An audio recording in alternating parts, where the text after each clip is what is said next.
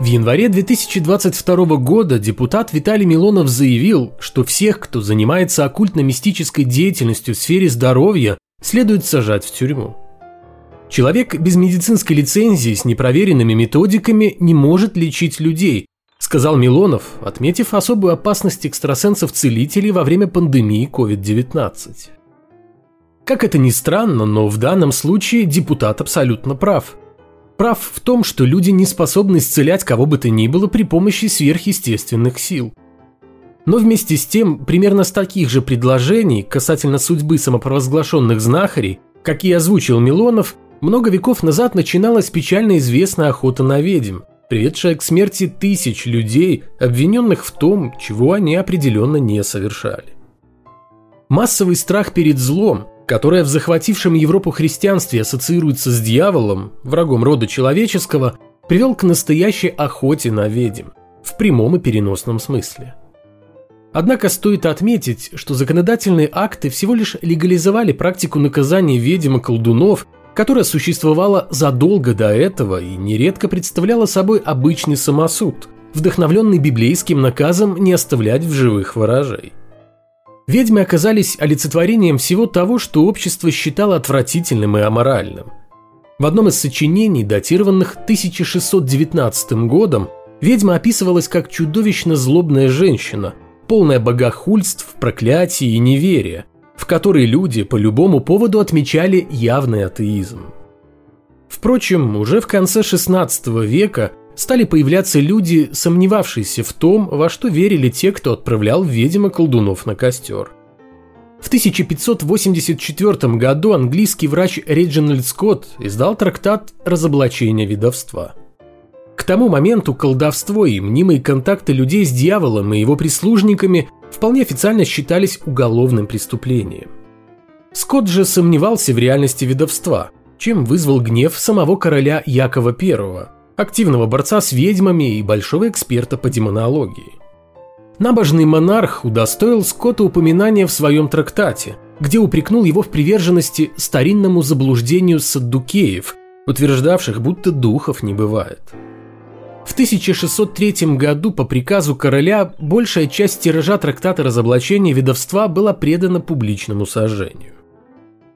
Реджинальд Скотт полагал, что люди ошибочно винят в своих бедах тех, кого считают ведьмами, так как они сами являются причиной своих несчастий. Он был предельно категоричен, утверждая, что ведовство – это обман, заблуждение, у которого нет ни одного сколько-нибудь достойного доверия свидетеля.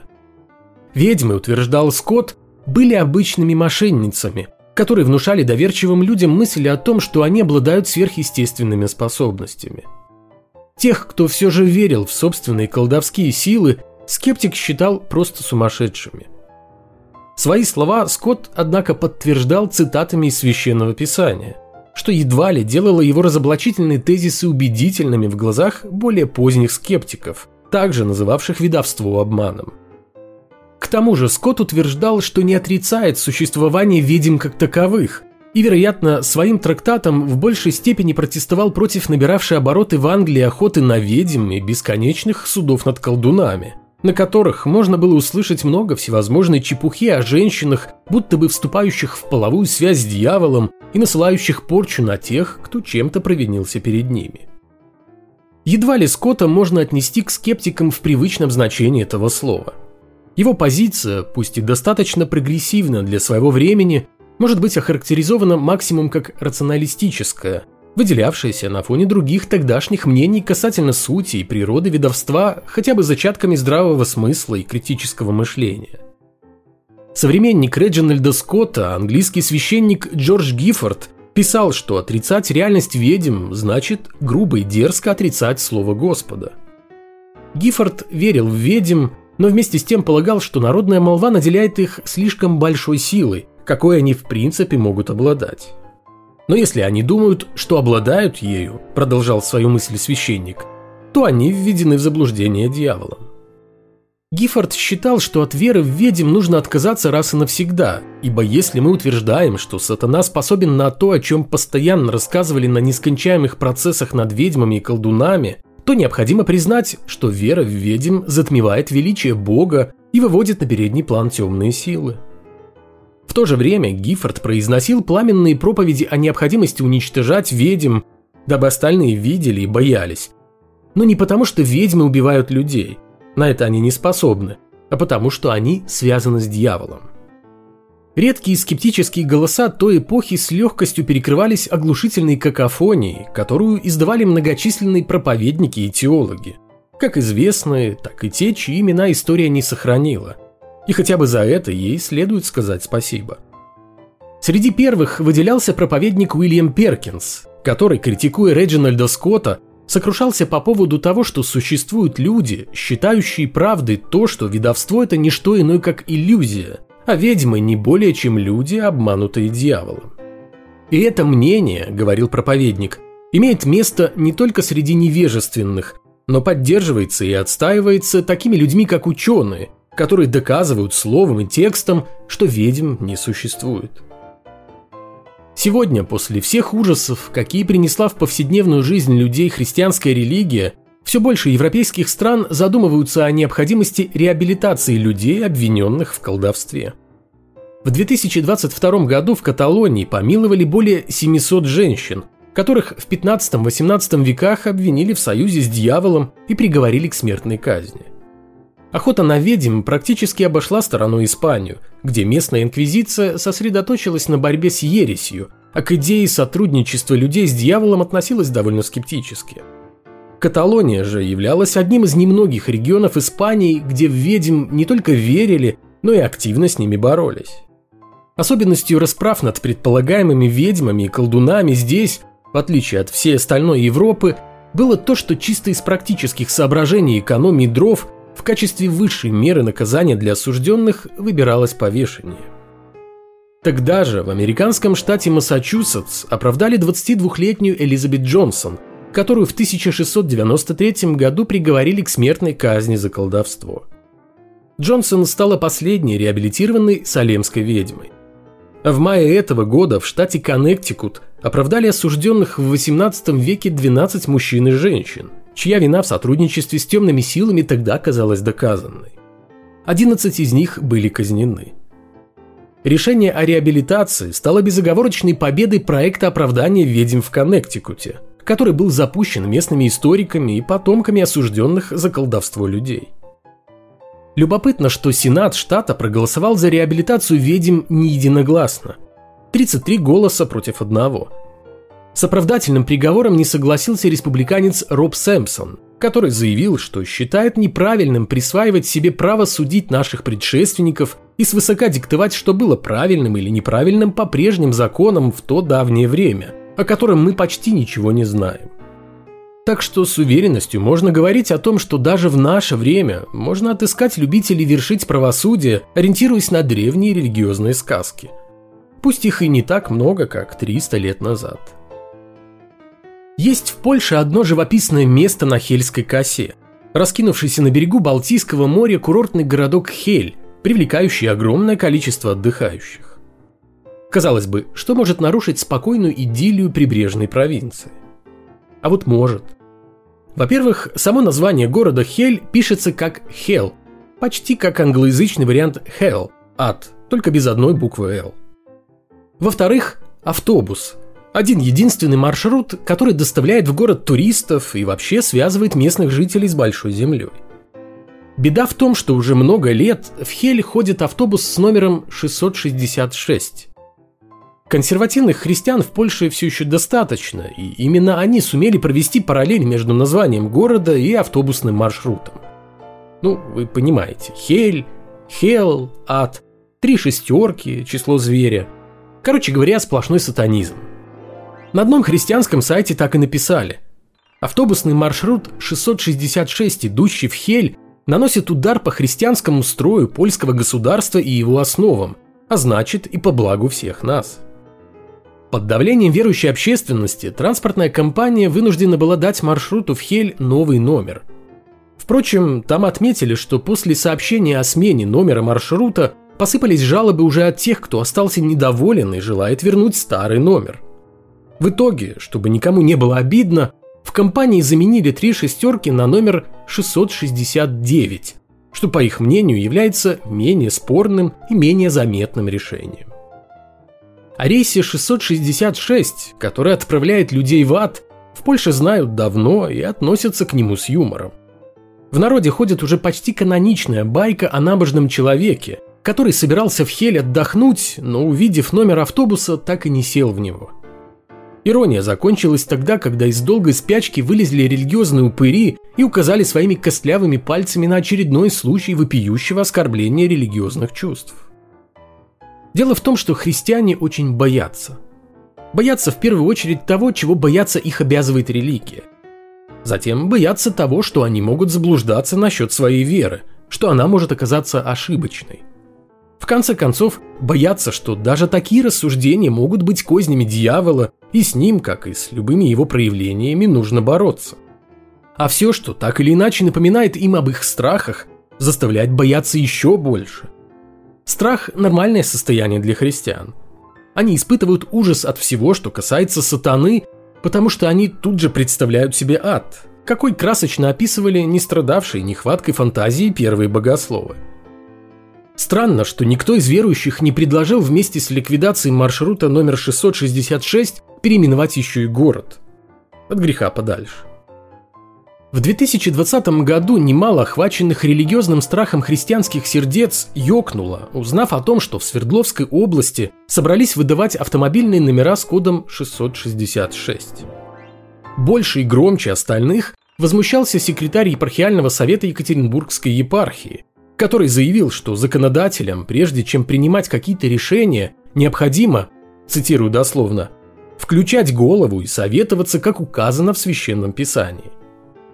Что ж, насчет включать голову, это служитель культа, что называется, попал в самое яблочко. Здесь с ним сложно не согласиться.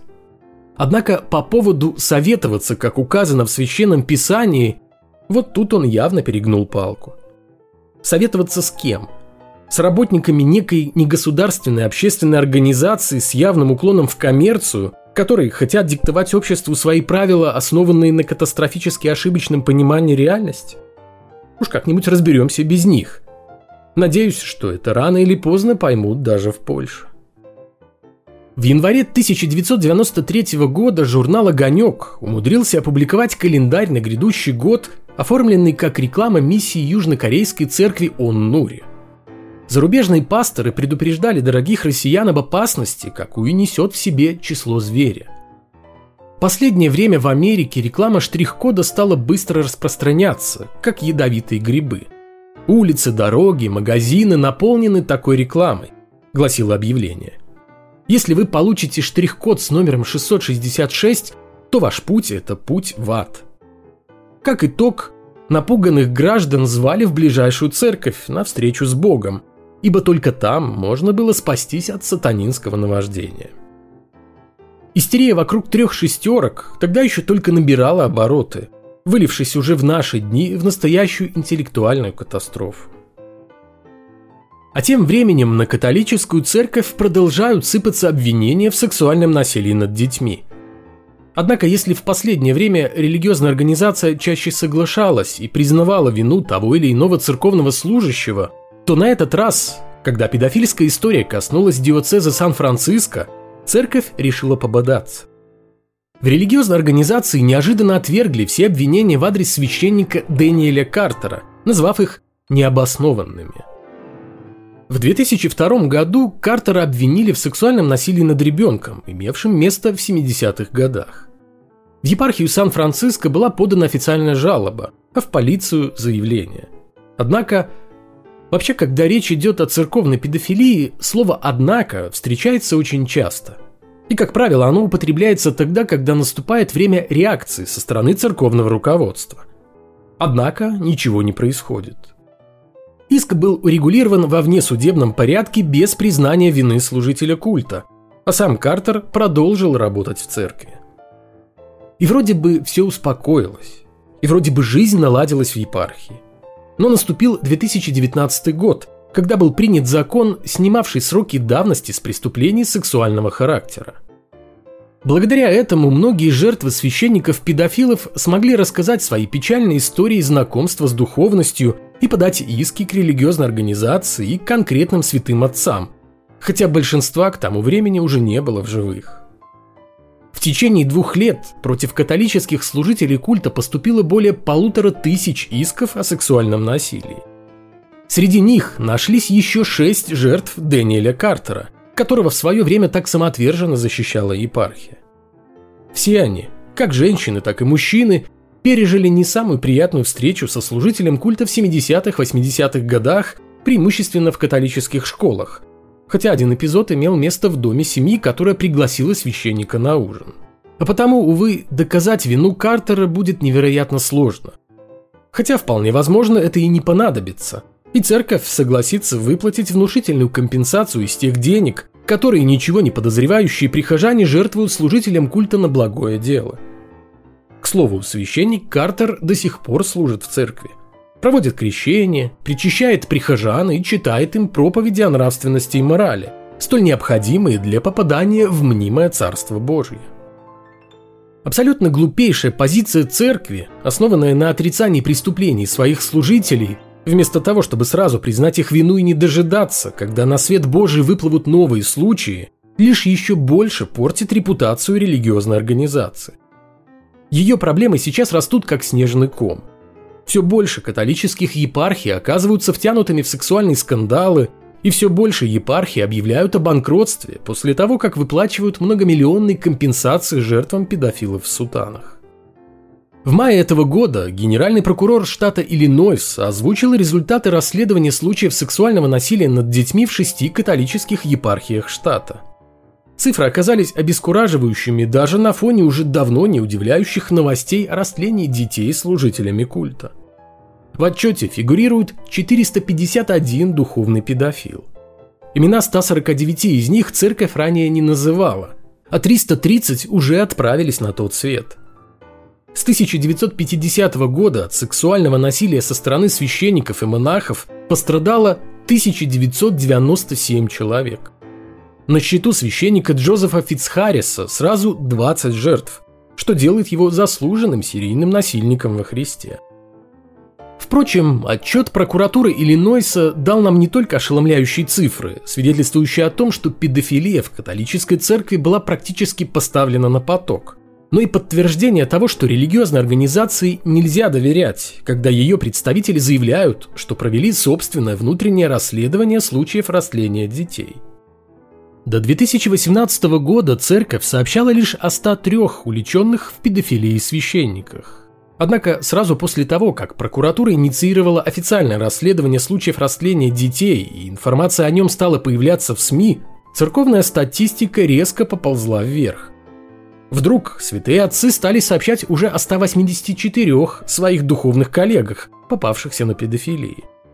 А когда прокурорское расследование подходило к концу, церковь вкратчиво перечисляла имена уже 320 священников, поставленных на педофильский учет. Но в статистику все равно не попало, промахнувшись аж на 130 человек. Разница между первоначальным отчетом церкви и конечным результатом просто огромная – 103 451. Что-то подсказывает, что не начни правоохранители ворошить старое педофильское гнездо, мы бы до сих пор думали, что педофилов в епархии Иллинойса было не так уж и много. Всего каких-то 103 человека, которые, разумеется, уже давно умерли, надежно спрятавшись от земного правосудия в уютном божьем домике на небесах.